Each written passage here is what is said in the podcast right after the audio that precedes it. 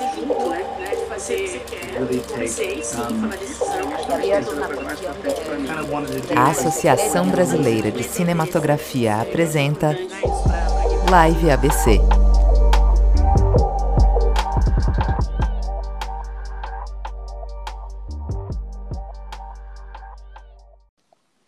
Boa noite para todos. Eu sou Rosa Caldeira. Eu moro aqui no extremo sul da Zona Sul. Moro aqui no extremo da Zona Sul de São Paulo, Jardim Ângela, na periferia aqui perto do Vila Remo. Eu trabalho na SPCine, trabalho também com cinema trans e periférico, sempre juntando ideias aí para construir debates produtivos aqui para Quebrada e para a região toda de São Paulo. E hoje eu estou aqui como mediador da sessão ABC, em parceria com a SPCine, é, enfim, um espaço para a gente conseguir debater alguns filmes, promovido pela Associação Brasileira de Cinematografia. E então a gente vai debater filmes hoje que estão disponíveis desde segunda-feira, dia 5, até o dia de hoje, dia 8, na SP Cine Play, gratuitamente, em parceria com a ABC, que está fazendo uma mostra especial na SP Cine Play. Falando um pouquinho sobre a ABC, a ABC é a Associação Brasileira de Cinematografia, fundada em, nos anos 2000, reúne profissionais do audiovisual brasileiro de diferentes áreas, como direção de fotografia, direção de arte, som e produção.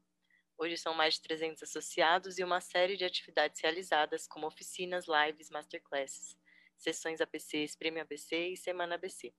A ABC busca incentivar a troca de ideias e informações a respeito da área, além de dados sobre aperfeiçoamentos técnicos e artísticos. Então, Convido todo mundo para conhecer a ABC também, entrar no Instagram, ver a programação, no arroba ABCcine.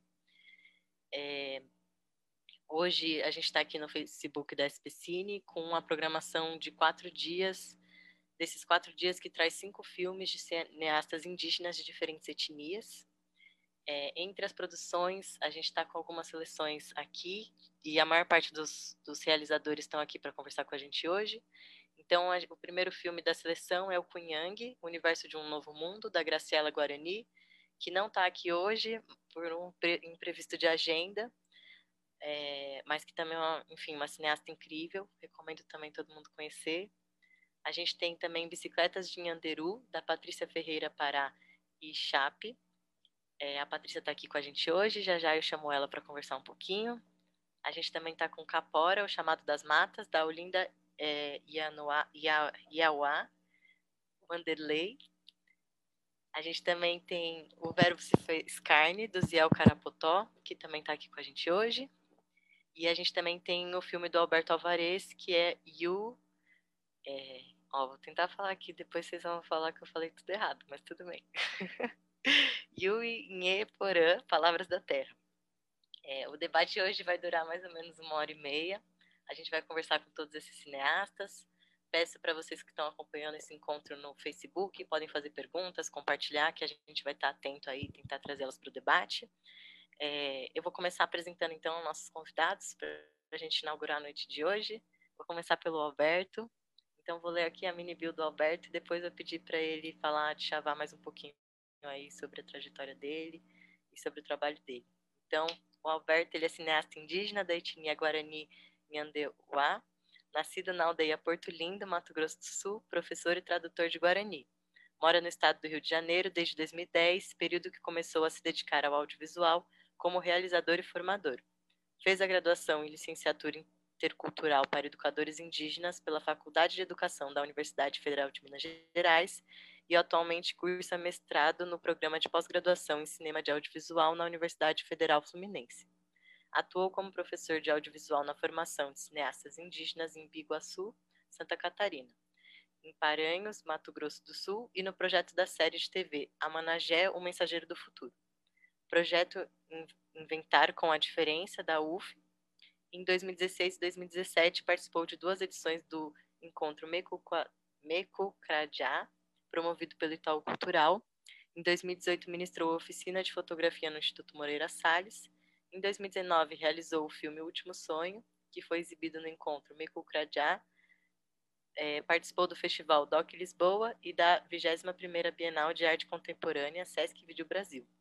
Em 2020, atuou como direção de fotografia no documentário longa-metragem Mulheres MP, MPA, Território de Araguá, SP, e na direção e filmagem do documentário curta-metragem Ayuvi Pi Origem da Língua, na aldeia Rio Silveira, SP, e ministrou o curso de formação de cineastas indígenas no projeto Lentes Guarani, na aldeia Tecoá, Cagui, Porã, no estado de, no estado de Espírito. Então, muito obrigada, Alberto, por estar aqui com a gente hoje. É um prazer para a gente receber você. Muito feliz com essa participação. Vou pedir então para se você quiser se apresentar mais, falar mais sobre você, esse é o momento. Por favor, fica à vontade aí. Portas abertas para você. Muito obrigada. Boa noite, né? Ah, eu não, acho que não tem mais o que falar sobre mim, já falou tudo aí.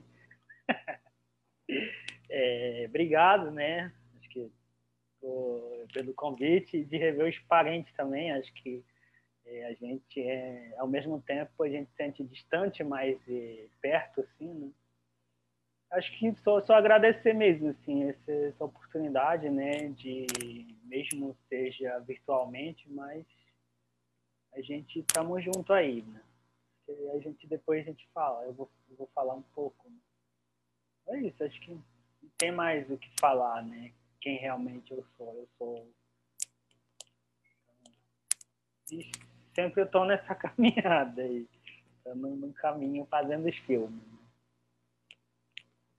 Né? É. Obrigado. Obrigada, Alberto. Eu acho que também, enfim, é Acho que eu li uma mini bio de respeito também ali, né? o cara já fez muita coisa. então, é isso. Obrigado. É, depois a gente conversa um pouquinho mais sobre os filmes, mas acho que já está muito bem apresentado aí. Então, eu vou passar a palavra para a Olinda. Vou ler a mini bio aqui da Olinda e depois pedir, se você quiser acrescentar alguma coisa, Olinda, fica à vontade também. Então, é, Olinda Iauá é, o Anderley, indígena do povo Tupinambá e Pataxó, jornalista, cineasta e ativista ambiental. No final de 2015, apresentou sua obra documental Retomar para Existir no TCC de Jornalismo. Trabalha como produtora local e assistente de produção, tendo exercido essa função no filme Uma Mulher, Uma Aldeia, um longa-metragem, produção Inspirar Ideias e Ideias, e como assistente de produção no filme Jesus de Grès de Mater, França, Brasil que também é um doc longa-metragem. Também com produção Luiz Miranda Paris e Enaí Salvador Bahia. Em 2018, concluiu seu primeiro longa, Mulheres que Alimentam. Participou da mostra Amutara, Olhares das Mulheres Indígenas, edição como artista convidada, palestrante, debatedora e realizadora de obra de audiovisual exibida na programação. Foi produtora da Mostra Paraguaçu de Cinema Indígena, primeira edição, em 2019, foi uma das curadoras do Festival de Cinema Indígena Cine Curumim, sétima edição, Recife, Brasília. Em 2020, concluiu seu primeiro filme de ficção, Capora, O Chamado das Matas, e o filme Equilíbrio 2020. Foi curadora do Cabiria, Festival Mulheres e Audiovisual, curadoria roteiro de série de ficção, e curadora do Festival de Cinema Indígena Cine, Cine Curumim, oitava edição 2021. Curadora da mostra Amotara, Olhares das Mulheres Indígenas 2021. E é isso. Então, muito obrigada, Olinda, também por estar aqui hoje. É um prazer ter você com a gente, é um prazer ver seu trabalho, ouvir um pouco de você. Então, se você quiser acrescentar alguma coisa, falar mais alguma coisa, é, fica à vontade aí. Muito obrigada. Boa noite a todos e a todas. É, eu acho que eu acho que só dos filmes só está faltando, porque eu acho que eu tinha mandado antes, só está é, faltando falar do vídeo musical, que foi meu último trabalho, que na verdade eu, eu ainda nem lancei, na verdade. Então, assim, eu, ele também não está aí porque não foi lançado. Mas é isso, né? Minha trajetória começa realmente a partir do final de 2015, né? Trabalhando com audiovisual mesmo. E por incrível que pareça, né, desses últimos dois anos, assim, as coisas foram um pouco mais intensas é, no sentido de fazer curadoria, né? Assim, eu já vinha fazendo algumas curadorias, mas esse ano e ano passado isso se intensificou e para mim foi muito importante porque eu comecei a perceber um pouco mais é, essa relação, né, do que é, do que, que as pessoas é, é pensam e, e como é que elas fazem para escolher os filmes indígenas para estar tá nos festivais, sabe? E quando eu comecei a fazer parte disso, para mim foi muito importante porque eu também comecei a perceber que os meus filmes também passavam por aquele processo, né? Que era de muitas vezes de pessoas brancas, né? Que estavam em sua maioria fazendo a curadoria e que muitas vezes o olhar, né? Assim, na hora de escolher um filme, não era um olhar de tão, tanto inclusivo, né? Assim, no sentido de realmente incluir uma obra audiovisual, mas muito mais naquele sentido de técnica mesmo. Então, eu acho que quando nós indígenas começamos a fazer parte dessas curadorias, a gente vem com outro olhar, né? De trazer aquele cinema indígena também é, coletivo, de, de também pensar nessa questão de como esses indígenas vivem, né? Esses contextos, né? De, de cada um para curar cada filme. Então, eu acho que eu percebi a importância de, de nós indígenas também estarmos nesses lugares, né? Que é de curar filmes, de estar tá fazendo a curadoria dos filmes, porque a partir desse momento é, eu imagino que os filmes indígenas, quando tem outros indígenas na curadoria, é, a gente não fica muito naquele negócio do branco dizer qual, qual, qual é a linha que o indígena deve trabalhar, né? Porque às vezes quando você um, não indígena está fazendo a curadoria, ele acaba pesando a mão muito para coisa técnica, né? E eu acho que o cinema indígena é um cinema que, apesar de, de já ter alguns cineastas que já estão consolidados, né, que realmente já tem uma história no cinema, tem muita gente que está começando agora e que às vezes não tem tanta qualidade técnica porque também não tem acesso, né? Mas tem história, né, mas tem conteúdo. Então, eu acho que a gente também, quando a gente vai curar um filme indígena, a gente tem que pensar nisso é, como uma forma mesmo de, de, incluir também, né, os cineastas indígenas, sabendo que o que ele está trazendo ali são histórias importantes para essa coletividade.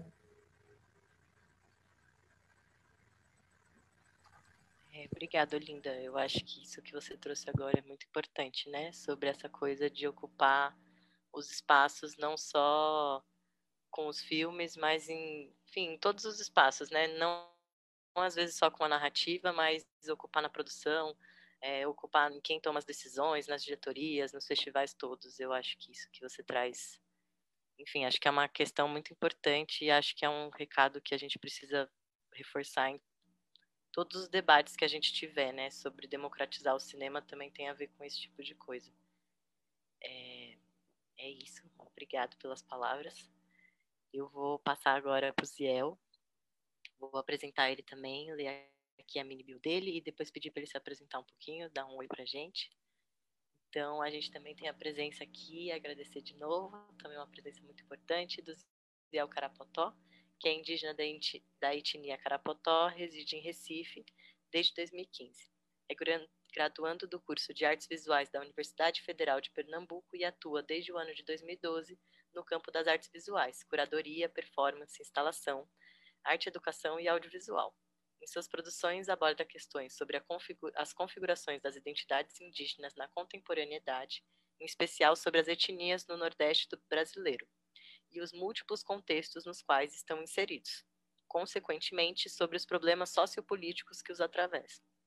Acredita na arte e ciência dos seus ancestrais e do seu corpo como ferramenta discursiva da resistência e de força anticolonial.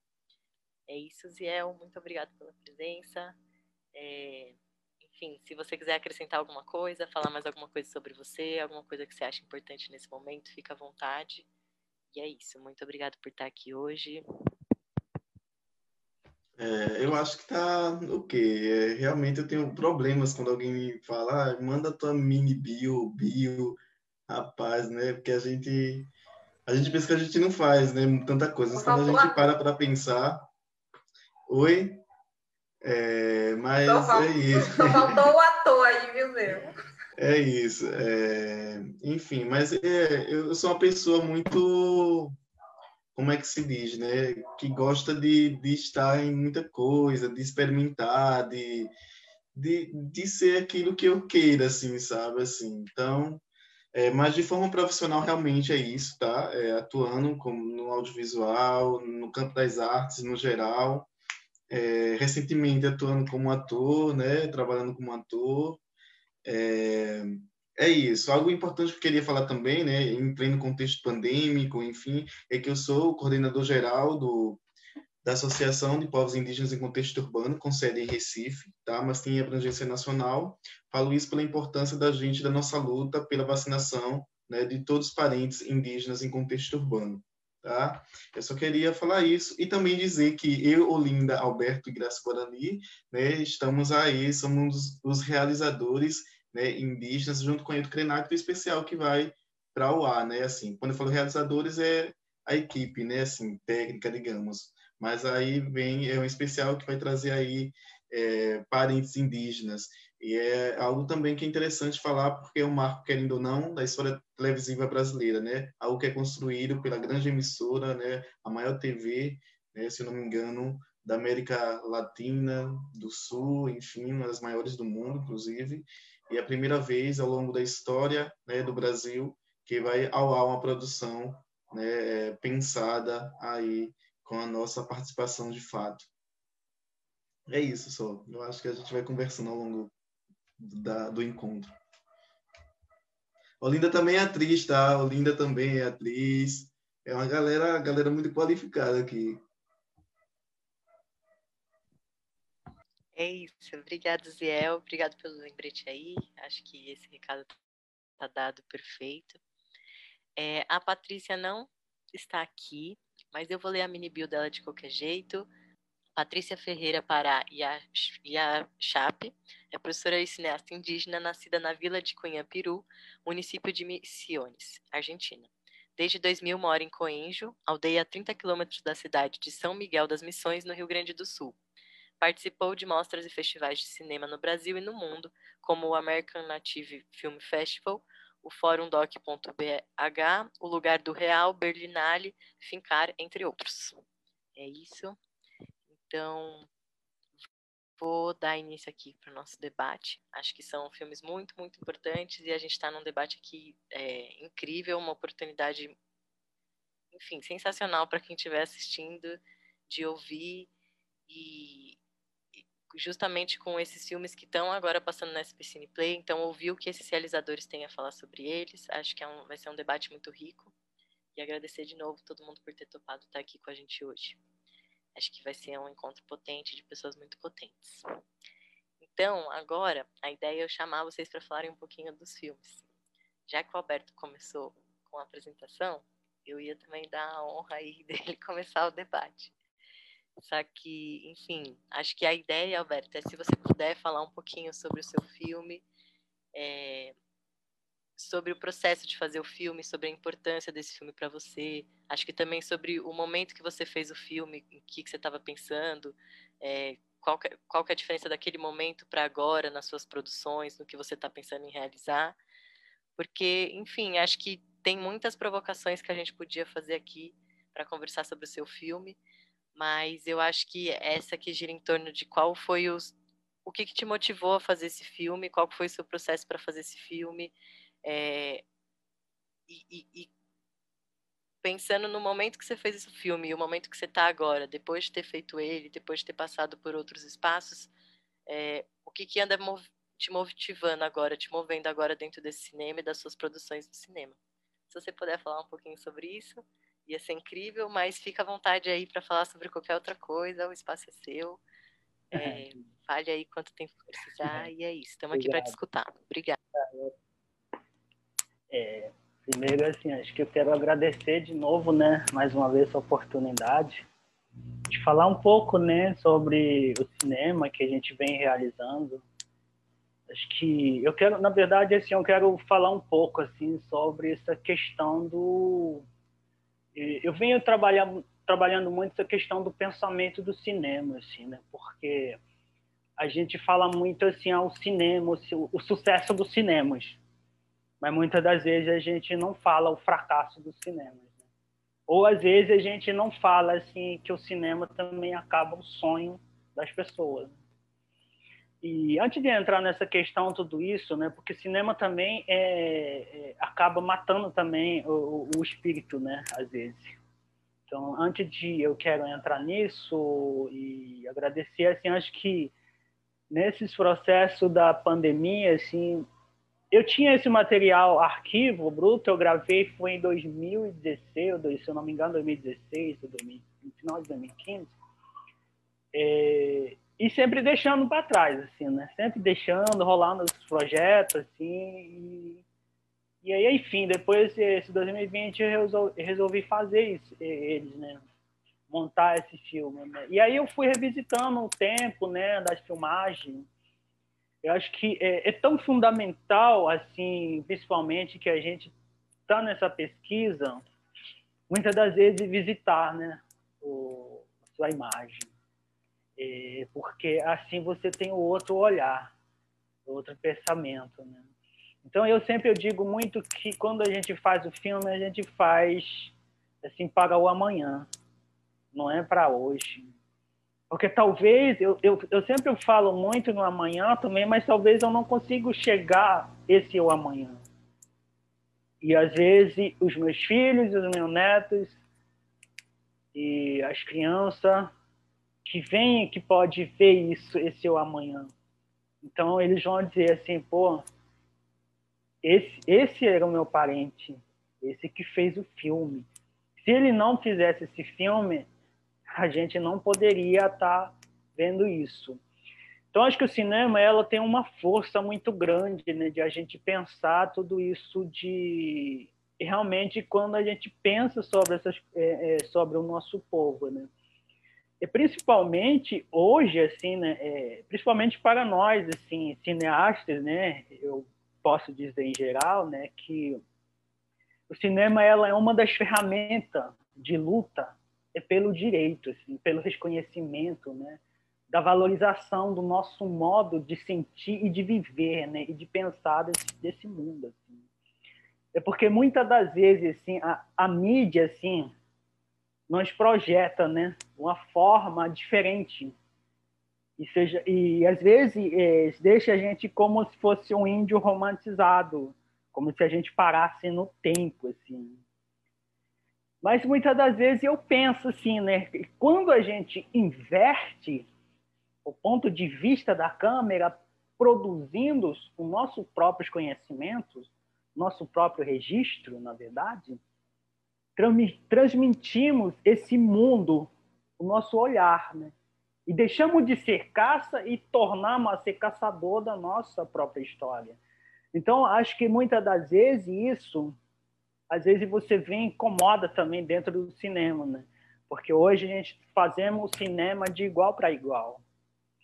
E aí, então, mas porém, o cinema indígena tem outro valor, tem outro sentimento, tem outra forma de, narrar o mundo, dessa metáfora, dessa poesia, né? do cantar da espiritualidade. Então, acho que cada filme, né? a cada umas e cada memória ela é revelada, apresenta na unidade de cada povo, ela é diferente forma de ser filmada, ou às vezes, ou às vezes pode diferente forma de atuar nesse contexto de prender capturar o saber né, do mundo da imagem. Né? Então acho que o, o, o, então eu sempre eu digo que a imagem ele ele tem um poder de capturar esses espíritos e de capturar essa palavra, né? a palavra falada, a palavra escrita. Principalmente nós, Guarani, é, somos um povo da oralidade, nós não somos um povo de muito de escrever assim. Então a gente tinha que encontrar uma maneira de como poder contar nossas histórias, né? Então de como narrar o nosso mundo assim. Então acho que tudo isso e o cinema ele veio também uma forma de ajudar, né, construir esse ponte, esse caminho. E aí, mas também o cinema também, como eu falei, ele ele é perigoso, porque eu vejo assim hoje assim muitos projetos vai às nossas aldeias e ele não e ele não ensina, o projeto não ensina as pessoas.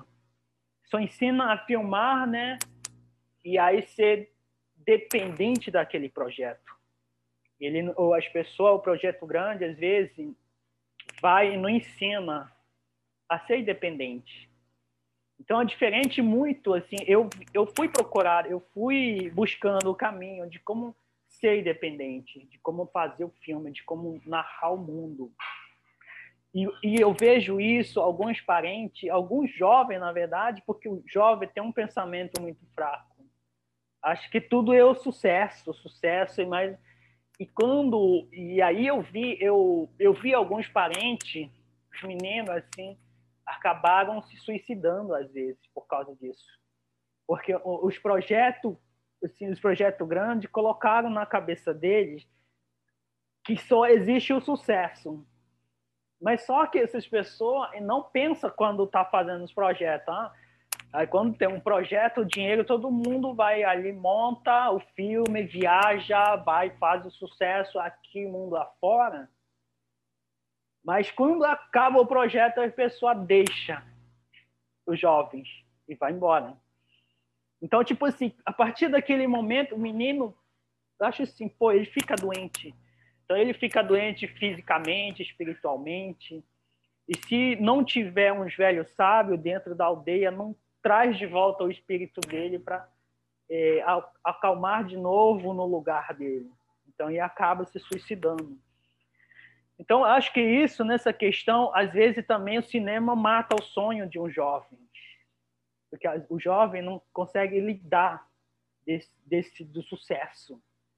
E às vezes, de repente, o sucesso cai e aí acaba matando o menino ou a menina. Então, muitas das vezes também a gente conversa muito sobre o sucesso do cinema, mas a gente não conversa sobre essa questão do sonho, essa questão do, do fracasso.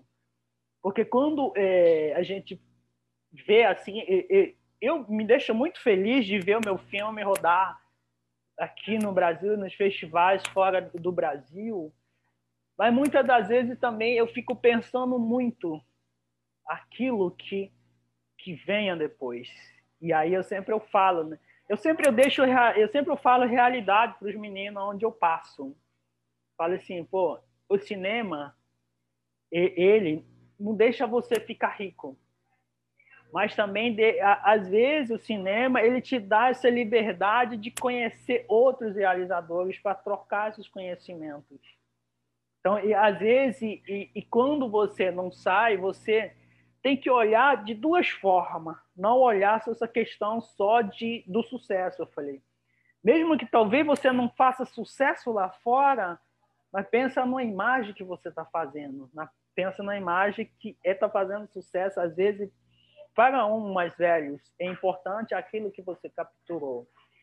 Então, acho que tudo isso, o cinema, e, ele é isso, né? Então, muitas das vezes a gente está nesses caminhos de, de mesmo de ser liderança, de ser cineasta, de ser professor, de ser um conselheiro, né? Mas acho que é um pouquinho de cada que quando a gente vai se preocupando muito, essa questão é, mexe muito, né? Hoje em dia eu chego nesse lugar e eu entendo isso, porque é, principalmente nós Guarani, assim, quando você filma, você precisa trazer de volta aquela imagem para você completar de novo, trazer de novo aqueles espíritos para os mais velhos, sabe?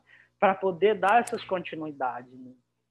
Então, e, e aí esse filme, e por exemplo, esse Winnie Anna, ele, ele traz outra linguagem, por exemplo, da fronteira, né? É, mostrar esses, esses caminhos. E aí, muitas das vezes, as pessoas falam assim, pô, nossa, as pessoas, as pessoas não têm casa boa, as pessoas não têm isso. E aí eu falo assim, por quê? Para os Guarani, eu falo, é importante é a terra. Importante é o lugar, importante é onde seu, o espírito se sente tranquilo, para poder você criar seus filhos.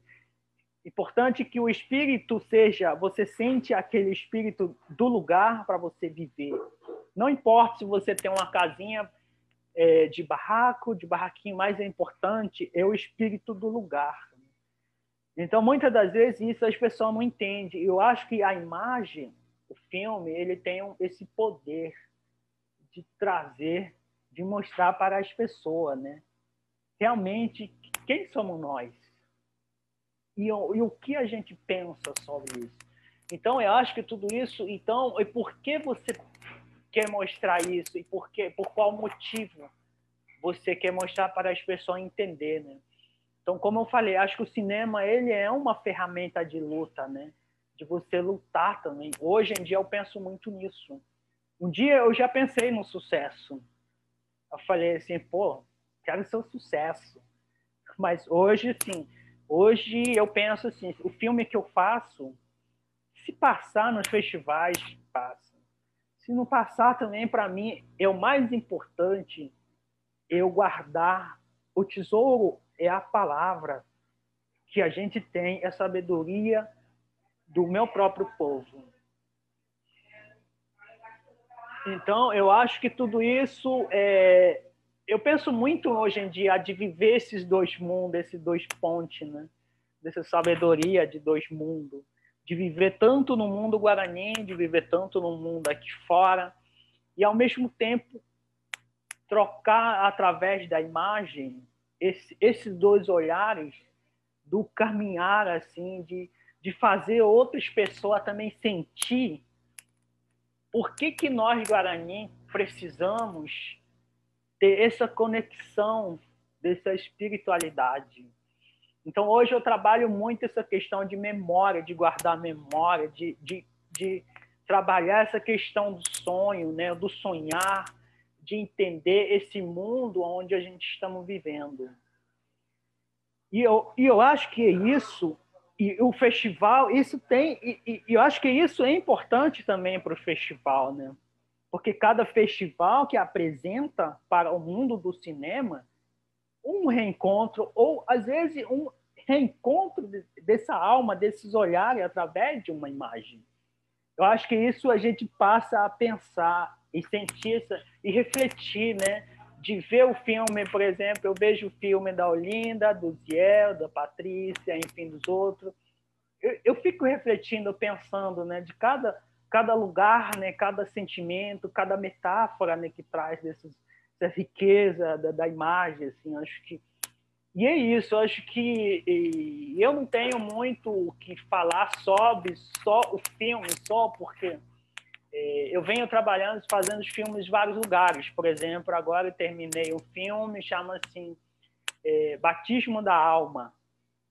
Então, tipo assim, tem outros filmes novos agora. Então, acabei de finalizar os cinco curta em 360 graus. Acho que tal, eu film, filmagem em 360 graus. Aprendi fazendo isso. Então, acho que e é outra forma de, de escrever a história, né? Escrever a imagem. Eu acho que é isso, né? Eu não tenho muito o que falar, assim, só tenho que agradecer mesmo, assim, de fazer esse encontro e reencontrar os parentes através da, da de virtualmente, né? Mas pelo menos a gente tem essas conexão, né? E acho que isso é super importante, né?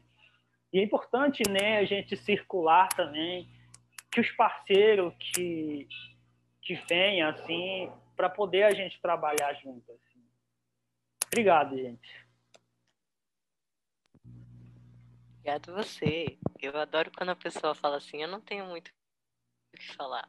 Depois dela ter falado tudo, né?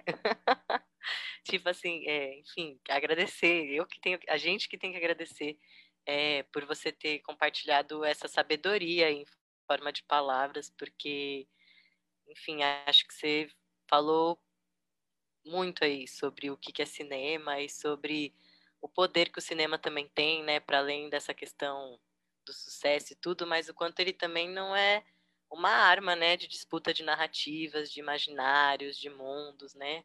O quanto às vezes ele também é uma criação de de mundos possíveis, né? Porque, enfim, a gente só pode se ver no mundo, a gente só pode estar no mundo se a gente consegue se ver nele, né? Várias questões aí.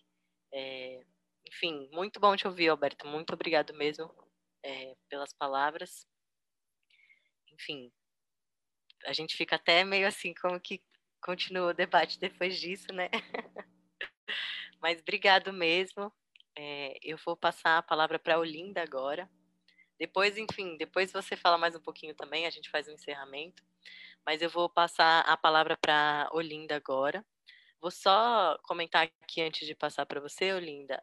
A gente teve algumas perguntas que eu acho que seria legal de eu ler aqui. Daí, enfim, se você quiser responder, ou se Ziel quiser responder também, fiquem à vontade. Ou se Alberto quiser responder também na fala final, que foram duas perguntas aqui da Tid Borges, que é ela queria perguntar sobre como foi a formação de vocês nessa parte técnica. Acho que muito por conta disso que o Alberto falou, né, dessa coisa do ensinar, como que foi para você, em que momento vocês aprenderam essa parte técnica de como filmar, enfim, e como vocês acham que deve ser essa formação, como vocês acham que isso deve acontecer, e como que é a questão para vocês de acesso a equipamentos e, e esse tipo de, de recurso. É, é isso, Olinda? Se você puder comentar sobre isso, se você quiser, vou passar a palavra para você, pedir para você Eu falar acho... um pouquinho sobre o processo do seu filme. Opa, desculpa. Só para completar, pedir para você falar um pouquinho sobre o processo do seu filme, é... ou sobre o que você quiser falar também. Acho que ontem, quando a gente estava pensando no debate, a gente até foi um pouco, falou um pouco sobre o quanto esse cinema europeu, branco, enfim, ele é muito dentro de uma lógica muito muito engessada, né, do, de produção, de ah, isso aqui é documentário, isso aqui é ficção, isso aqui é tal coisa, cheio de rotular as coisas, e o quanto disso às vezes não tem a ver com com outras culturas e até com uma cosmovisão indígena, né, de como construir saberes e conhecimentos. Se você quiser falar um pouquinho sobre isso também, é, mas fica à vontade aí, o, o momento é seu. Pode, é, obrigado, inclusive, e é isso. É, primeiro, vou responder a pergunta, para eu acabar não esquecendo, mas eu acho que cada um aqui teve formações assim distintas, né? Eu não sei como é que foi exatamente a de Ziel, a de Alberto, pelo que ele falou, aí eu faço uma ideia, mas acho que é melhor ele mesmo responder. Mas eu, pessoalmente, assim, eu não, não tive muito acesso, né? Assim, foi, estava terminando o curso e naquele momento do, do curso eu falei, ó, é porque o pessoal fala, fala tá fazendo jornalismo e fez cinema. Não, não fiz cinema. Então, assim, apenas quando eu fui é, apresentar meu trabalho, eu decidi que eu queria fazer um documentário, porque eu queria é, é mostrar, né, dar um produto mesmo, trazer um produto para a comunidade, mostrar para eles que eles poderiam ser representados através de um, de um documentário, né, para eles se sentirem representados de alguma forma. Mas, assim, e, e, a questão técnica foi, comprei, estava durante o período da faculdade, estava fazendo equipa, o equipamento, né? Que ela perguntou como é que, que é essa aquisição de equipamento, eu estava fazendo estágio. E aí fui guardando dinheiro do estágio, falei assim, ó, vou fazer um documentário no final, fiquei guardando dinheiro do estágio para depois comprar a câmera, que é a câmera que eu tenho até hoje.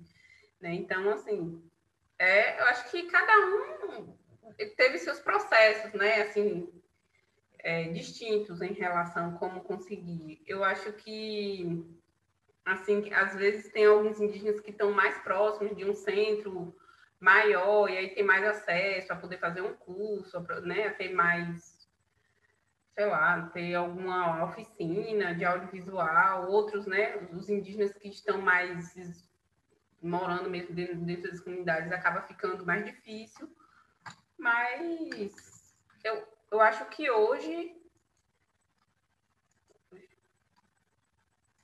Ah, deu uma coisa aqui errada no meu no computador, mas eu acho que hoje é, o, o, meu processo mais é mesmo de aprender fazendo filme. Assim, eu acho que toda vez que eu, que eu realizo, que eu faço um trabalho, é, eu sinto que eu aprendi muita coisa, né? Fazendo. É, eu acho que nosso principal, acho que a maior parte do, do, dos indígenas tem isso, né? A gente vai aprendendo fazendo, né? Mas em relação ao, ao meus trabalhos, assim, é, eu iniciei fazendo documentário, que era só documentário, meus dois primeiros trabalhos, e os dois últimos foi um, foi um trabalho mais experimental, né? Então, falar igual eu, eu, também me utilizo, utilizo o meu corpo também, né, para falar dessas questões, né? Então, foi um processo que para mim foi muito importante e foi, foi dois trabalhos que eu gostei muito de fazer. É, eu sempre falo assim que, para mim, é, é, são trabalhos que eu me encontrei, sabe? Assim, eu sempre gostei muito de performance, sempre gostei muito de dança e fazer esses dois últimos trabalhos, assim, para mim foi como se, se fosse um caminho, assim, que eu sei que eu posso percorrer, sabe? É, e nesses dois trabalhos, esses dois últimos, é, eu falo muito da questão mesmo, tem a questão documental, mas tem também essa questão de, de transitar né, entre a questão espiritual, cosmovisão indígena e a coisa mais documental. Então, eu acho que isso também traz potência né, para nossas obras, né, quando a gente realmente é, fala das cosmovisão indígena, quando a gente traz uma entidade que é tão importante para nós povos indígenas, né, que é uma entidade que é responsável por esse equilíbrio, né, entre o mundo espiritual e o mundo, né, esse mundo que nós estamos. Então, eu acho que trabalhar é, esses dois últimos filmes para mim foi muito importante, no sentido de que eu acho que eu senti mais liberdade, sabe? é, sentir mais confiança e, e conseguir, é, não sei, imaginar, sabe, ah, eu, o, que eu quero seguir, o que eu quero fazer. Eu sempre gostei de filmes que não fale, que não seja só documentário. Eu sempre gostei de filmes que transite, né? Que tem que faça esse trânsito, porque eu acho que também tem muito a ver com a própria com a própria narrativa dos povos indígenas, né? A gente tem muito isso, né? Quando as pessoas normalmente, principalmente minha família, é, quando a gente fala assim, ah, sonhou com alguém, ninguém fala assim, sonhou, ah, eu sonhei com minha avó, sonhei com minha mãe, as pessoas falam, minha mãe mandou dizer. Então, assim, as pessoas, é, é aquele plano, tá no plano espiritual de quem faleceu, mas é uma coisa que a gente acredita que está viva, né? Então, quando a gente sonha, é como se a gente estivesse, é, de alguma forma, tendo contato com aquelas pessoas. Então, para a gente, isso é muito forte. E eu acho que fazer filme é, mostrando isso, essa cosmovisão indígena, trazendo isso para o audiovisual, é muito forte. Né? É muito forte porque eu acho que isso é, é a nossa essência, né? Então, esses últimos dois filmes para mim foi muito importante nesse sentido de, de também me mostrar um caminho, né? Porque eu acho que esses dois filmes me trouxe um pouco de de, de uma personalidade própria, sabe, do que eu estava fazendo. Eu consegui ver assim umas coisas que, que realmente eu diria que é coisa minha, no sentido de, de produzir. Mas eu acho que o cinema indígena é um cinema que, apesar de ter já ter vários cineastas aí que estão né, trabalhando há um bom tempo e que tem filmes belíssimos, ainda é incipiente, né? Está começando agora. Eu acho que a gente ainda precisa realmente lutar para a gente conseguir recurso para manter esse cinema, porque não, é, às vezes as pessoas falam, ah, porque é cinema indígena, acha que o cinema indígena não precisa de recurso, né? E eu acho que eu, Ziel, Alberto, Grace, a gente é, hoje mais do que nunca a gente a gente sabe que a gente precisa de recurso, que a gente pode é, fazer coisas muito melhores, não no sentido da imagem, mas no sentido do, do que de agregar mesmo, de trazer mais profissionais para trabalhar junto, desenvolver projetos, e que isso precisa de recurso. Né? Não adianta se dizer, ah, porque você faz um, um, um filma com celular e tá, porque é o que eu sempre ouço, né? Assim, quando fala de cinema indígena, não, qualquer você pode fazer de qualquer forma, filma com celular que tá tudo certo. Mas quando você realmente quer fazer esse cinema para passar em festival, para né, para que isso rode, quando você vai para a curadoria, por exemplo, aí você vê que não é assim, que não funciona desse jeito, que realmente se você ficar fazendo um filme no celular, não vai, não vai rodar como um filme, porque, querendo ou não, na curadoria vai se exigir um certo grau de, de imagem, imagem com qualidade melhor, som. Então, para isso, a gente precisa de recurso, né? Não se faz cinema sem recurso, a gente sabe. Quer dizer, se faz com pouco recurso, que é o que a gente está tá fazendo, mas é, não é porque se faz um pouco recurso que a gente não precisa de recurso. Né? O cinema indígena, eu acho que já está tá nesse, nesse grau mesmo de, de procurar realmente esses caminhos, né? Do que, onde é que estão tá esses recursos, né? Onde é que a gente pode acessar esses recursos para fazer um cinema ainda melhor, né? Onde a gente possa contratar outros indígenas, onde a gente possa contratar cantores né, indígenas, onde a gente possa pagar né, o direito dessas músicas, né? porque quando se fala do cinema indígena, eu ainda acho que as pessoas tratam muito assim, sabe? Se é uma música indígena, ah, não, bota lá a música indígena, ninguém nem. Muitos, é, às vezes, nem acreditar corretamente é, música de não sei o quê, do povo não sei o quê. Então, nem procura saber realmente. Mas são coisas que a gente percebe que no cinema branco não existe isso. Não existe você botar uma música sem pedir direito, né? Sem pedir o direito, sem pagar por aquela música. Então, eu acho que as pessoas têm que começar também a respeitar o cinema indígena nesse sentido. Eu estou falando isso porque eu já vi muito não indígena trabalhando com, com indígena, que é assim, ah, para o indígena tudo pode, sabe? Para o indígena a gente faz de qualquer jeito, mas a gente sabe que para fazer o cinema não indígena não é assim. Existe um, né, uma questão legal de você ficar preocupado com tudo, é direito autoral. E com indígena as pessoas tratam muito assim, sabe? Ah, não, é, é, é índio, vamos. Então eu acho que a gente também que a gente também merece esse respeito, sabe? As pessoas também é preciso entender que a gente também precisa de recursos para produzir. Né?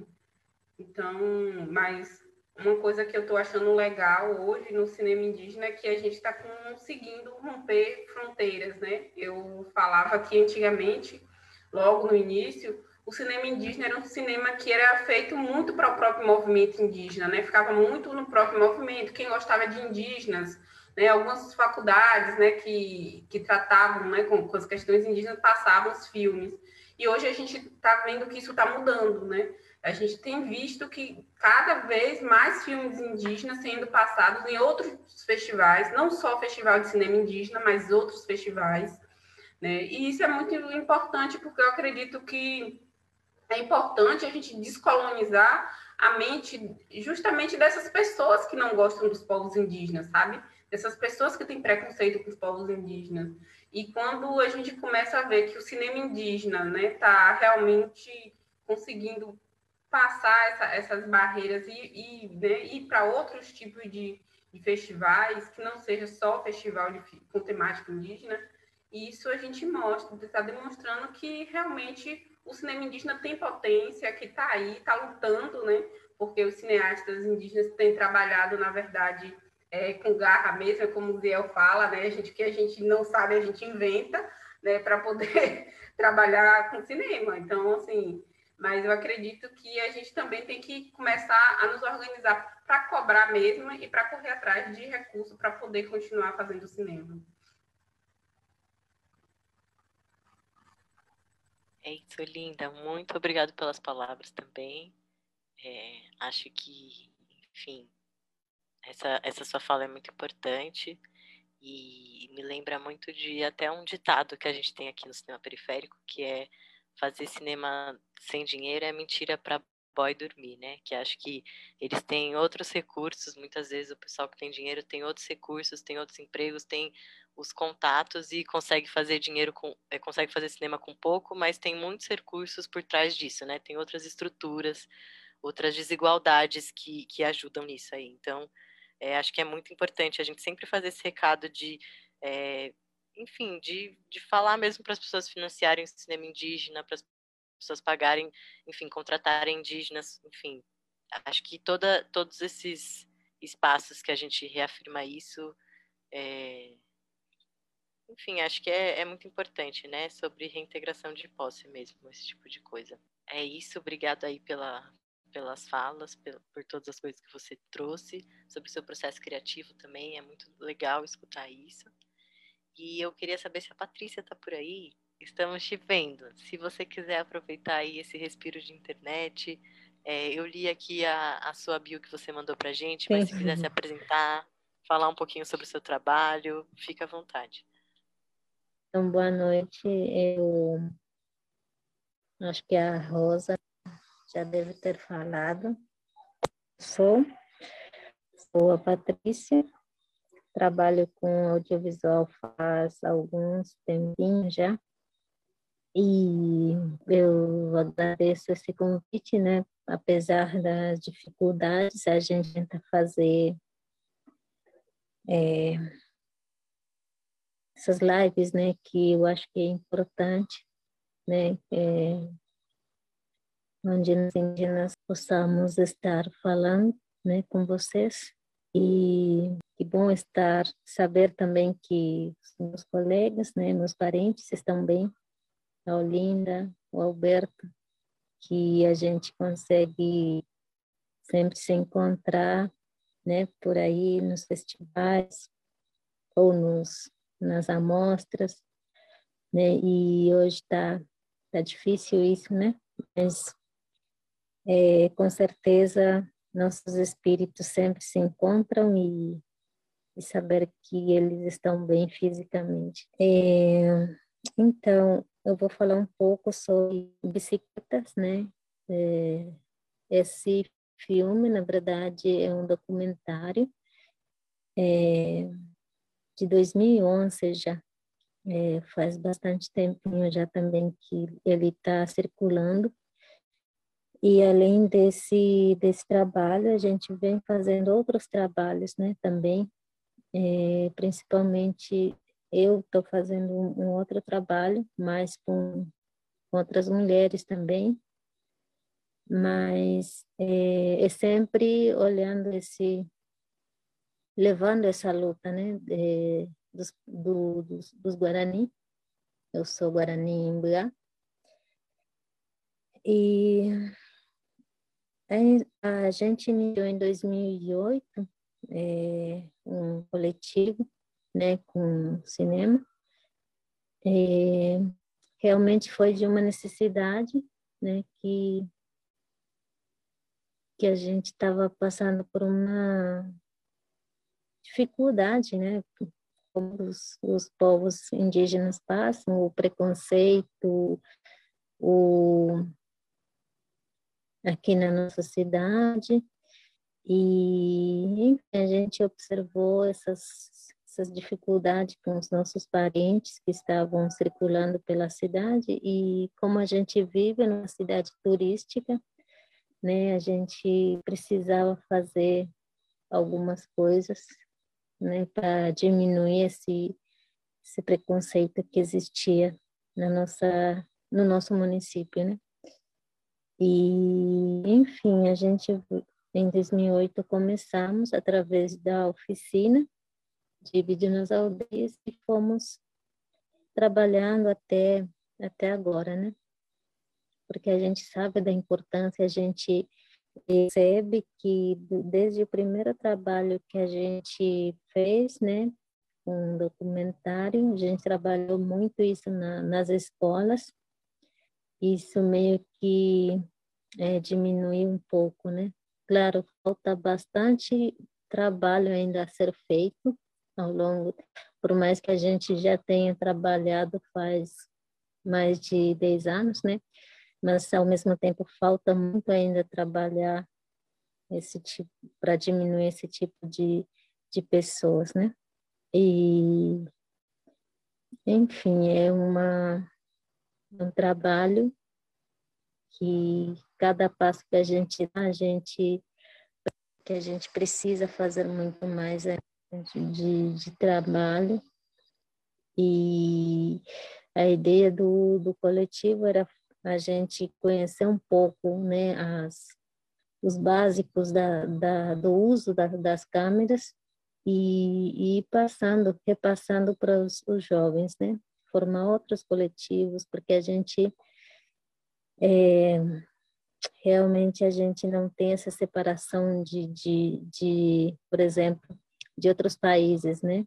Que então a gente em 2016 a gente conseguiu, por exemplo, formar outros é, jovens a criarem outro coletivo lá na Argentina, né? Por exemplo, isso é, isso é o nosso objetivo, né? Trabalhar com cinema e levar o conhecimento para outras crianças, para outros jovens também. E, e além disso, em bicicletas tem a, as crianças, né? Que falam das nossas dificuldades. Então, isso é, são essas, né? A, as crianças sabem da nossa dificuldade, eles convivem com isso, então eles já têm um, é, como fazer isso na frente da câmera, né? Então isso também é uma coisa que a gente não, é, por exemplo, quando a gente escolheu esses, esses esses personagens, a gente não sabia de todas as coisas que eles passavam, né? Porque eles contando é, na frente da câmera, então a gente soube daqui, da, dessas coisas que quando eles vão para fazer armadilhas, eles passam essas coisas de, né, de, de sustos, de... Eu acho que é isso, mostrar um pouco a nossa realidade na, na bicicletas, né? É, tanto as nossas preocupações dos mais velhos e o nosso olhar e, e as crianças, né? Então, é isso. É isso, Patrícia. Muito, muito obrigado. Ainda bem que deu certo. A gente vai, é, é, enfim, sempre indo conforme a banda toca, né? Acho que o pessoal fala. Esse negócio de internet é sempre complicado. Mas a gente conseguiu, então te agradecer muito aí pelo esforço também, pelas palavras. Sempre bom te ouvir. Eu já, enfim, não sei nem se você lembra, mas a gente já, tá, já teve até em outra mesa juntos. E é isso. É, mas é isso, muito obrigado. Eu vou passar um pouquinho a palavra agora para o Ziel, para gente, para ele poder falar um pouquinho, enfim. Acho que fica à vontade, Ziel, para comentar, voltar em qualquer assunto que a gente trouxe aqui no debate, em alguma pergunta que você queira responder. Mas é...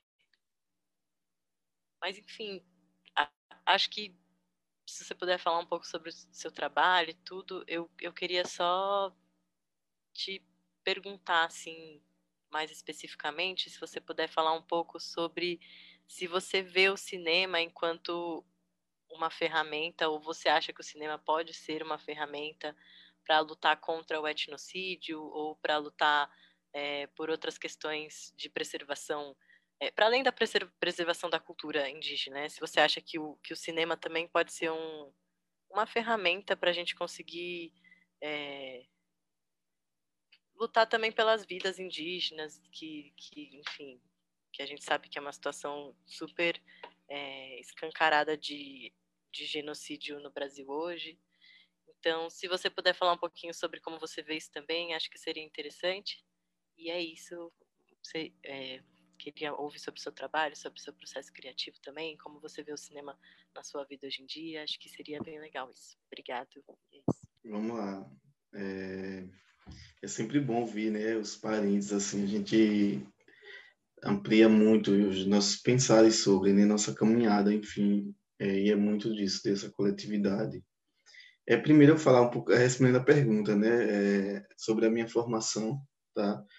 É, eu acredito que eu, eu inicio realmente nesse território das artes, né, nessa, nessa amplitude, né, não a priori direcionado artes visuais, é, artes cênicas ou audiovisual, mas digamos de um, um, modo geral, né, a partir quando eu, eu ingresso, né, faço ensino médio no IF, IF é, Campus Arapiraca, lá localizado no estado de Alagoas, que eu sou de lá, né? E aí, pela primeira vez, eu tenho a oportunidade de ter um professor com a formação em artes visuais, né, Julivan Lopes. Eu acho que a partir de, dessa mediação, desses diálogos, desse encontro, a, a gente, eu comecei a, a, querer, né, a entender melhor e adentrar mais nesses territórios. É, especificamente sobre a questão técnica de formação, é, eu fiz técnica informática, então é, mesmo entrando no curso sem nunca ter um computador, sem nunca ter ligado, assim, não sabia nem onde era o botãozinho de ligar, né? Eu, eu entrei é, no IF, fiz técnico em informática, a priori foi muito difícil, enfim, mas depois eu fui me adaptando, aprendendo muito. E nesse momento eu já tinha esse déficit de conhecimento, né? Eu aproveitei para fazer cursos por fora que pudessem me auxiliar entender melhor né, a, a informática em si, né, enquanto instrumentos, linguagem de comunicação. E aí eu fiz cursos de design, enfim, né, dentro da, da tecnologia, assim. E no audiovisual especificamente, em 2012, né, eu fiz um curso de vídeo arte digital pelo SESC, né? É, esse mesmo professor do IF me falou que estava vendo esse curso e eu fui fazer. E aí, posteriormente, depois desse curso, eu, né, como resultado disso, eu, eu gostei muito e, e, quis entender melhor sobre né, o conceito de vídeo arte, de vídeo, enfim, né, dessa linguagem.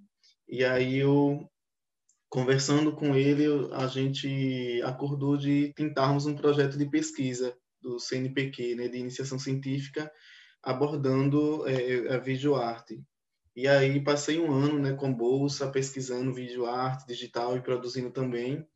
E foi isso, né? E aí depois eu decido fazer artes visuais, né? E aí foi um grande dilema da minha vida, que não há curso de artes visuais na, em Alagoas, né? Na, nas públicas e nem das privadas. É, e aí eu sabia que ia o quê? Sair, e aí, enfim, foi um grande dilema de sair, nunca ter saído. E aí eu chego de Recife, então, Recife, Pernambuco, né? Esse cenário cultural potente, imenso, em todos os aspectos possíveis. E aí, quando você chega aqui, se você gostar mesmo de arte, querer, cara, é isso, né? É um mundo que se abre. Então, mesmo eu fazendo artes visuais, né? Eu sempre tive em diálogo com é, amigos de teatro, e aí eu consegui fazer, né, por um período, estudar teatro na Escola de Teatro Municipal aqui de Recife, João Pernambuco. Aí depois fiz amizade com o pessoal do cinema, e aí, né, desse diálogo tudo, eu juntei né, o trabalho no campo das artes visuais, lido muito com performance, e aí meio que isso foi confluindo, né? E aí, enquanto linguagem, né? Eu acho interessante pensar o cinema, o audiovisual enquanto linguagem, que ele, inclusive, contempla muito é, nós, povos indígenas, essa relação e não divide muito, sabe? O cinema, ele capta aquilo que é, nós indígenas, eu imagino, né, nos contempla melhor, que não é separação entre musicalidade, entre corporeidade, entre imagem, né? Tipo, quando eu faço, por exemplo, o verbo se fez carne, ali eu trago né, é, a minha pintura, o meu corpo, enfim, minha indumentária, então tudo está ali, a musicalidade. Então, essa juntão né, de, de linguagens e códigos estão tudo ali. E é isso. Aí, em 2018, especificamente, conheço Tata Quintera, que é indígena também, da Colômbia, e estava concluindo o curso de cinema. E aí a gente dialogando muito e me fez querer realmente voltar, né? Aí vim Carcará também depois é, querer é, retomar né, essas pesquisas iniciais, essa minha história com vídeo, enfim. É, mas o processo de, de formação, assim, né, de um curso intenso, é, é, com câmera, é meio que é isso mesmo, é no fazer que a gente vai aprendendo esses dispositivos, né? Abaixa, né, vê aí os programas de edição, a gente vai né, experimentando, vai pegando tutorial, é uma de forma bem de, é, autodidata né, mesmo é, é isso, como a Olinda falou aqui. É, infelizmente, a gente não tem muito acesso, né? Por N questões que eu não vou ficar falando, porque eu imagino que todos aqui já sabemos quais são, né? É, mas, infelizmente, a gente não tem muito acesso a esses processos de formações, né? acesso a realmente a sermos contemplados com políticas de acesso à cultura, né, para sermos contemplados com equipamentos, até mesmo nos editais, né, cara, enfim, Pernambuco em um projeto, né, que é o Funcultura, é o quê? Com N vagas, se ter dois ou três ou quatro projetos, oxe, quatro já é demais, um ou dois projetos de indígenas, assim, né, aprovados, é, é complicado a gente se pensar né, esses acessos, essas políticas, que infelizmente também estão aí nesse espaço, nesse lugar que nos invibiliza e nos apaga, né? É, mas pensando realmente na sua de um ponto de vista enquanto linguagem, enquanto veículo de comunicação, né? O cinema, ele é isso, né? Ele, ele tem essa, eu não digo nem de, de nos dar visibilidade, né? E dar, dar voz para a gente, não, que nós temos essas vozes, mas projeta isso, né? Amplia isso, né? É, de uma forma interessante. E é claro, como Alberto falou, né? Por um lado, se temos é, é, as problemáticas de um lado, por outra temos também os lados positivos, né? Que é isso, né? De reafirmar nossos corpos, nossas identidades, né? sinalizar nossa riqueza e nossa pluralidade cultural, né? Mas também sinalizar os problemas que atravessam aí, né? Os nossos contextos, os territórios nos quais estamos inseridos. Isso é interessante se pensar, né? Mas enfim, a, a, estamos aí, né? Ocupando, atravessando esses territórios, chegando né, de forma bem intimista e recente isso, né? E a gente se depara com muita coisa ainda, né? Que muitas das vezes é prejudicial até a gente, né? É, ainda é preciso haver muitos espaços, né? Há muitos diálogos para que realmente possamos construir, né? É, em um processo de partilha, de comunhão é interessante para todos os lados, né? É, é isso. Falando agora sobre o verbo se fez carne, especificamente, né, a construção técnica, também já aproveitando, e ele se dá muito disso, né, de, de, dessa precariedade, infelizmente, né, desse pensar. Né? Às vezes as pessoas perguntam, Eita, foi feito no estúdio e tal, né? Que nada, foi feito numa sala, né, da casa, é, compramos TNT, que era um tecido mais barato que tinha, um real, um metro, isolamos toda a iluminação, né? pegamos um, um refletor, um foco de luz, e aí fez a ambiência, né? a, a paisagem ali. É, é isso, é falando especificamente sobre o som, né, que é algo muito importante, né, e, e muito interessante, porque quando a gente quando a gente finalizou é, é, o filme, assim, a gente fez os cortes, né, finais, a gente a gente olhava e faltava algo, a gente não não nós nos sentíamos contemplado e, e, e faltava alguma coisa. E aí depois Carcará entrou, né, com design de som, fazendo um som. E aí já havia sim, né, um som inicial a priori, mas ele, né, é, com toda a expertise, né, enfim, também faz cinema na Federal é, aí conseguiu contemplar, né, trazendo também as referências dele, enfim, produzindo o, é, o som realmente, e aí a gente conseguiu, né, é, chegarmos a olhar para o filme e dizer, é, tá, é isso, tá, tá, nos sentimos contemplados. E o verbo se fez carne, ele é isso, né, esse lugar de denúncia mesmo, de, de sinalizar essas problemáticas, especificamente né, sobre as questões religiosas na imposição aí das igrejas é, evangélicas hoje, né, algo bem atual. Né, moro em Recife, mas geralmente estou indo para casa, né, em todo em seis em seis meses, né, eu dou uma passada em casa e aí esse distanciamento me fez ver, né, a mudança assim bruscas, assim, de chegar e ter muitas igrejas evangélicas.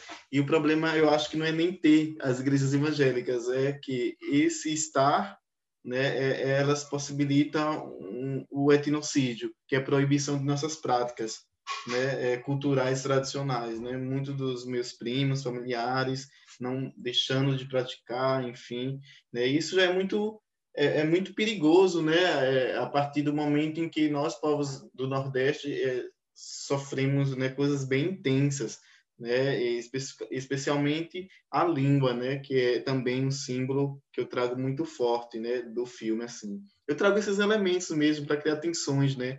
Entre esses valores, essas imposições, enfim, e a minha resistência, a nossa resistência enquanto povos originários, né?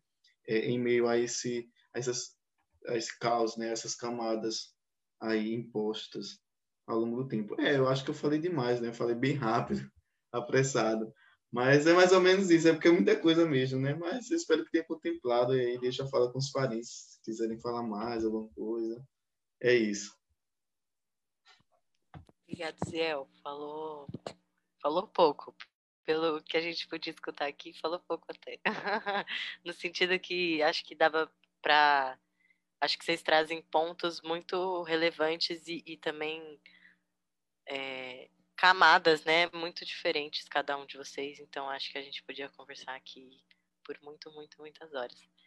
É, mas o que eu acho que, enfim, Acho que a gente já teve um panorama geral de todo mundo, mas acho que a gente podia ir agora para uma coisa meio encerramento, mas talvez comentários finais assim de vocês, de enfim, é, de coisas que ouviram ao longo do debate, que seria interessante falar do que o outro falou, mas é, eu acho que tem uma pergunta da Tid também aqui, outra pergunta que ela fez no Facebook, que eu acho que pode ser um disparador para essa rodada final também de encerramento, do que do, de como vocês quiserem concluir as ideias, que é, ela pergunta qual a importância de poder usar a linguagem cinematográfica para contar as suas histórias e maneiras de olhar o mundo. Que acho que são coisas que talvez todos vocês já tenham falado um pouco, é, mas talvez, enfim, se a gente fizer essa rodada de encerramento com isso na cabeça, talvez seja legal. Então, é, não sei, Alberto, talvez, acho que você começou, você acaba começar o fim também, talvez seja uma boa. É, pode ficar à vontade para falar o que quiser, acho que esse é o momento de dar tchau, mas também é o momento de concluir pensamentos, falar o que, que esse debate te tocou, o que vier na cabeça. Fica à vontade aí, obrigada. Qual é a pergunta mesmo dela? Acho que a gente já falou tanto. É isso. A Tid, enfim, acho que tem uma outra questão também que talvez seja legal você falar, que você, se você quiser falar que você não falou antes, que é que ela tinha perguntado um pouco sobre como foi o processo de formação, você seu na parte técnica também, é, e como essa questão de equipamentos para vocês, para você no caso. E a pergunta agora dela é qual a importância de poder usar a linguagem cinematográfica para contar suas histórias e maneiras de olhar o mundo. Tá. Ah, a questão do processo, a questão do processo é, ah, eu aprendi praticando. É, editar mesmo que eu fiz o, o curso, né? Então, o cinema é, acho que cada, cada, cada realizador vem de um mundo diferente, né? Então eu mesmo aprendi praticando, assim, eu fui na a campo fazendo, filmando, errando, aprendendo. Então eu sempre eu digo, né, o primeiro eu comecei fazendo longa, somos os verdadeiros líderes espirituais. Então a minha própria personagem que me ensinou a filmar, né? Ele que me ensinou enquadramentos, é um quando eu filmei o Tiramões, mas ele tá com 104 anos, assim, então ele, tipo assim, ele que me direcionava de como poderia enquadrar e tudo, né? Então, e, e acho que filmar mesmo nunca ninguém me passou assim, ah, de como filmar, de como enquadrar tudo, né? Mas montagem, realmente, eu estudei. Estudei montagem e, tipo assim, então, e aí fiz o curso e aí também eu aprendi uma coisa com meu avô que ele falou para mim que eu nunca deveria ter medo do equipamento que eu tenho. Porque falou assim, equipamento que você tem pode quebrar. Ele falou, mas você pode consertar ele. Ele falou, o que eu tenho, se eu morrer um dia, ele falou, ninguém vai consertar aquilo. Ele falou para mim assim. Então acho que eu, depois disso eu sempre fui mexendo mesmo aqui em casa, eu tenho equipamento, então vou mexendo, fazendo e criando os projetos nos filmes, sim, pô, montando, vendo, fazendo mesmo, acho que, e aí tentando cada vez mais melhorar, né? Às vezes apagava, errava, então voltava tudo, recomeçava, e é isso. Então, hoje, assim, graças, graças a Nhanderu, assim, tudo, eu sempre eu levo ele no meu pensamento, assim, né? Toda vez que eu olho para o equipamento e falo assim, pô, esse é recuperável. Mas se eu perder a história, ela jamais vou recuperar. Então, a questão de equipamento, hoje eu tenho tudo, assim. Então, eu tenho a ilha de edição própria minha casa mesmo. Tenho, eu tenho quatro câmeras. Eu tenho um gravador. Então, tenho... Hoje eu digo que equipamento não me falta, assim, mas depois de tanta luta, assim, depois de tanto trabalho, né, vem realizando. E às vezes para ganhar um equipamento novo, às vezes o pessoal me, me chamava a trabalhar, mas me oferecia equipamento ou dinheiro. Eu falava, pô, não, eu quero equipamento. Assim. Pô, eu sei que com equipamento, eh, mais para frente eu vou conseguir algo. Então, tipo assim, hoje, assim, é, é, essa questão de, de equipamento, eu tenho tudo, assim. E não, só não tenho drone ainda. Quem quiser doar para mim pode, pode pegar meu endereço. Eu já, ia, eu já ia te pedir a doação de uma câmera, que você disse que tem quatro. Rapaz, é mesmo. Vamos aproveitar e falar isso mesmo. É sério. Assim, tá na brincadeira, mas assim, se alguém estiver assistindo e tiver equipamento que possa doar para nós, é só entrar em contato, né? Com Rosa, enfim articular aí, que é bem-vindo. Realmente é muito bem-vindo. É, Porque é, enquanto o Alberto tem quatro, tem os presentes que não tem. Tô brincando. Mas é, é mas é isso. Mas é, é, resultado de muita luta, né? De muita luta. É, é, é, muita luta, realmente. A gente tá, brinca, mas é isso, né? É verdade. A gente vai lutando, cara.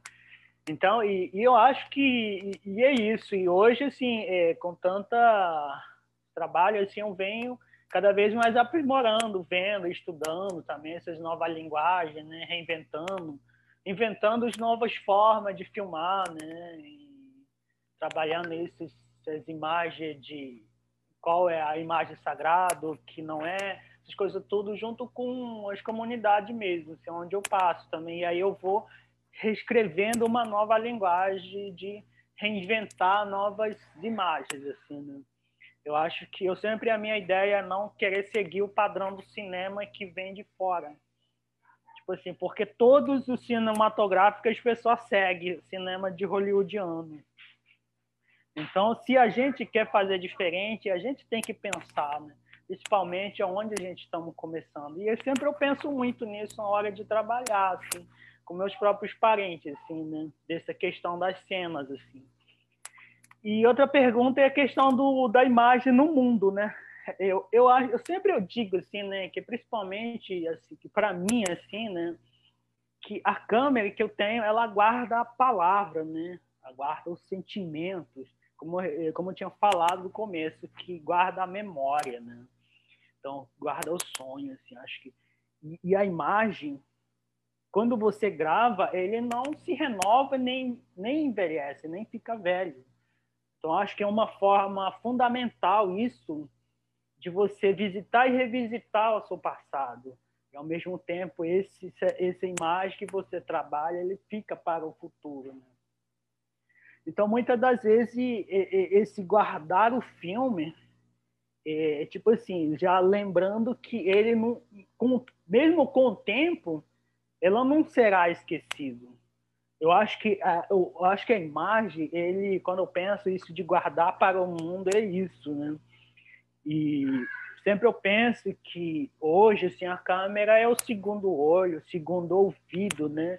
Segundo, tipo assim, de, de captar, assim, da memória mesmo, assim, com a câmera, ao mesmo tempo, eu estou filmando a, os mais velhos, né? Então, a, a, o chip, a, o cartão de memória, guarda a câmera, e aí, ao mesmo tempo, eu guardo essa memória comigo também, né?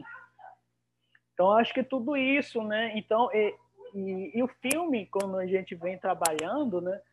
Você visita o passado, o presente, e você olha adiante, né? Então, acho que tudo isso, eu penso muito nisso, nessa questão, para que, para que eu estou fazendo e para qual e, e, sobre essa questão do mundo, né? E hoje eu falo isso, né? Que é, só basta ter o, o dia bom e a tarde bom, o resto é a imagem. Né? Obrigado, gente. É isso, Alberto. Obrigado é, pela sabedoria nas palavras aí de novo. Muito bom te escutar. É, eu vou passar para a Olinda, então. Acho que a Patrícia caiu de novo aqui, mas É, Olinda, se você puder fazer suas considerações finais, se você quiser comentar essa pergunta aqui que o pessoal trouxe sobre essa importância do cinema para contar a sua, a, enfim, essa importância do cinema para contar as suas histórias, né? É, dessa linguagem cinematográfica para contar as suas histórias e uma maneira de olhar o mundo, enfim. Ou se você quiser falar sobre outra coisa, é o momento de dar tchau, é esse.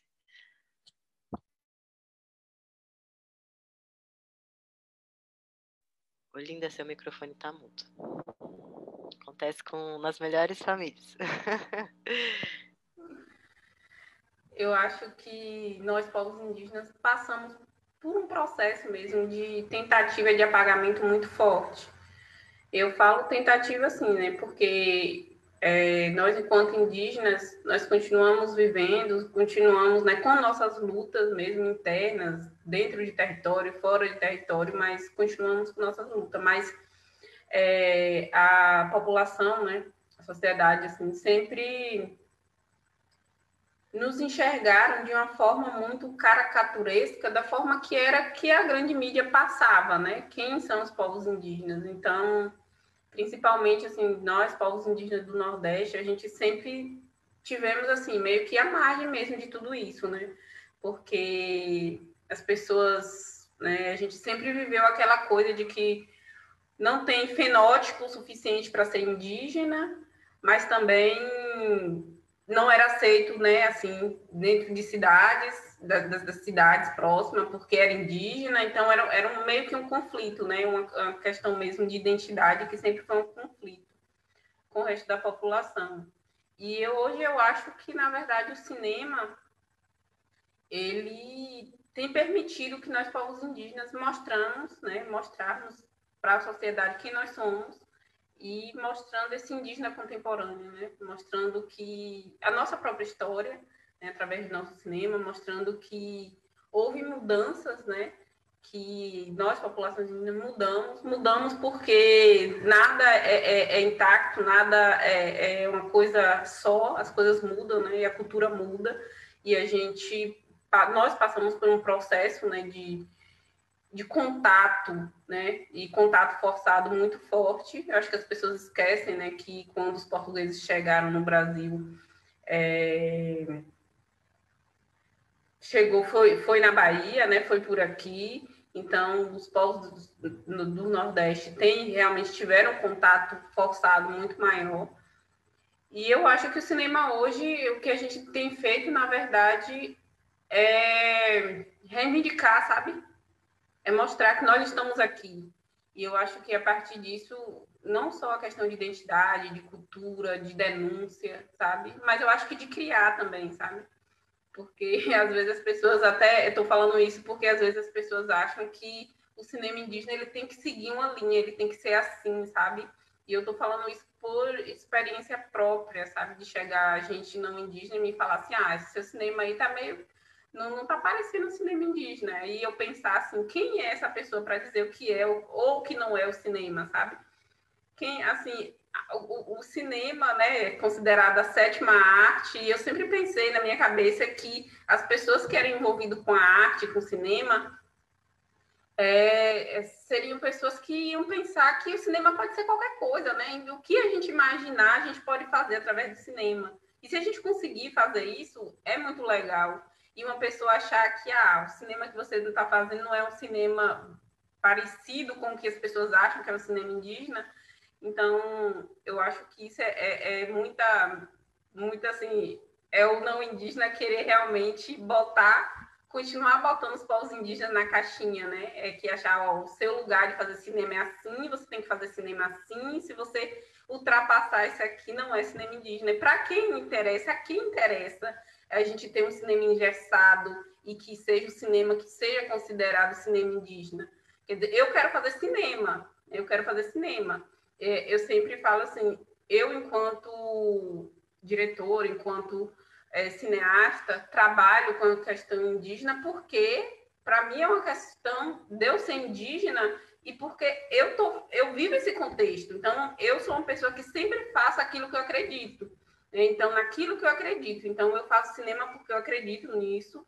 aquela história que eu tô transmitindo ali, porque eu acredito nisso, mas eu tenho muita coisa para fazer e que não necessariamente é, vai ser cinema, vai ser retratando os povos indígenas. Eu posso fazer qualquer coisa. Eu estou fazendo cinema indígena hoje porque é o que eu quero, eu gosto, mas eu posso fazer outra coisa. Inclusive, eu tenho, eu tenho roteiro que os personagens não são indígenas. Né? São, porque eu acho que a gente pode fazer o que a gente quiser. E as pessoas têm que entender isso, né?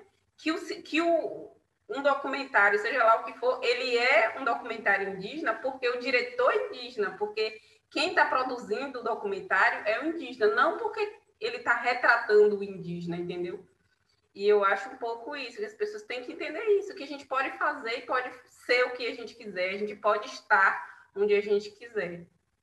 Mas eu acho que eu já falei demais e, de qualquer forma, eu queria agradecer aí é, pelo convite, agradecer por, por esse espaço mesmo, né, de estar de, de tá trazendo essas produções da gente para outras pessoas assistirem. Eu acho que isso é muito importante.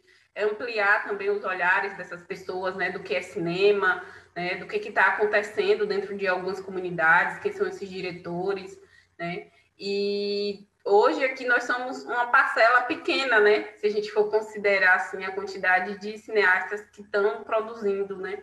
Então, mas já é muito bom a gente estar tá nesse espaço, a gente ter esse espaço para poder contar um pouco de nossas narrativas. E eu só queria agradecer pelo convite de estar aqui com vocês hoje. Obrigada, Linda. A gente que agradece, de verdade. É um prazer escutar você prazer ver o seu filme e é isso. É, eu vou passar para o Ziel agora, para ele também fazer os encerramentos. Se quiser comentar um pouco das perguntas das pessoas, ou se quiser só abrir o coração aí, fica à vontade, Ziel. A gente quer muito te escutar. E é isso. Obrigada. Eu acho que não tenho muito o que dizer, não. Né? Os parentes já falaram aí.